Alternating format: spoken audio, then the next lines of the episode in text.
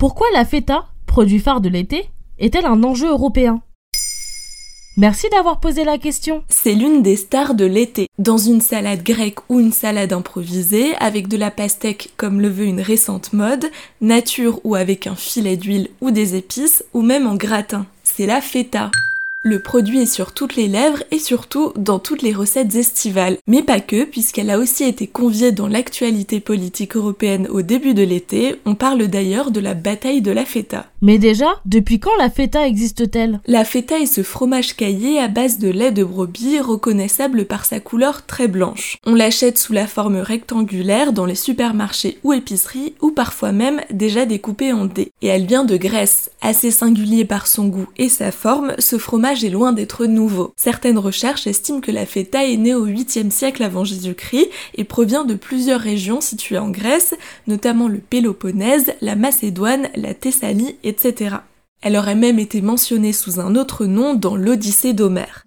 Quant à son nom original, feta avec de thé, il serait italien et remonterait au XVIIIe siècle, un terme à traduire par tranche qui ressemble à ce que l'on connaît visuellement aujourd'hui. Pourquoi la feta est-elle un sujet européen? Depuis les années 1930, la feta a largement dépassé les frontières de la Grèce et est commercialisée dans la plupart des pays européens. Elle connaît surtout un gros succès en Europe de l'Ouest. À partir des années 60-70, la feta s'invite durablement dans notre cuisine et commence à être fabriquée un peu partout.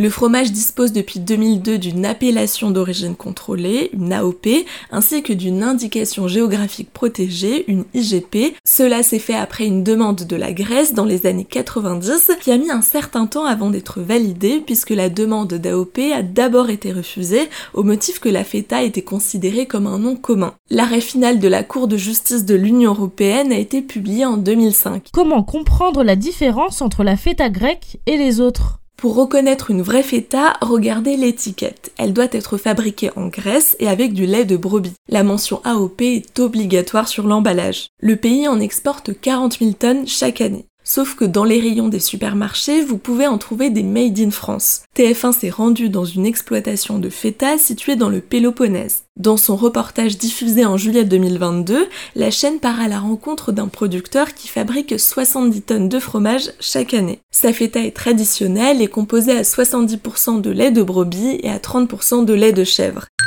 Des chiffres qui pourraient être bien plus élevés mais iraient contre la tradition, explique-t-il à TF1. Ma feta est unique. J'utilise les mêmes techniques que mon grand-père. On produit peu, en prenant le temps. Ce ne serait pas du tout rentable pour les industriels de faire comme nous et 14 tonnes de sa production sont exportées vers la France. C'est très peu par rapport à la demande. À côté, d'autres entreprises industrielles grecques fabriquent plusieurs tonnes par jour. Cela reste tout de même insuffisant pour la consommation européenne, alors plusieurs pays se sont mis à fabriquer de la feta à base de lait de vache. Pourquoi parle-t-on de bataille de la feta? Le 14 juillet 2022, la Grèce a remporté une nouvelle bataille juridique européenne qui s'est jouée à la Cour de justice de l'Union européenne. Le pays méditerranéen était opposé au Il a demandé à la Commission européenne de saisir la CJUE, aussi soutenue par Chypre. Le pays scandinave, qui fabrique un fromage s'apparentant à de la feta, exportait ses produits en utilisant le terme grec. Or, cela est interdit.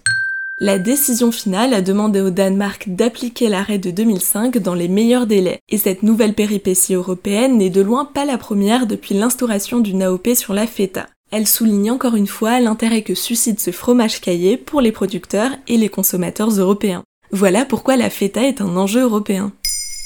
Maintenant, vous savez, un épisode écrit et réalisé par Pauline Weiss.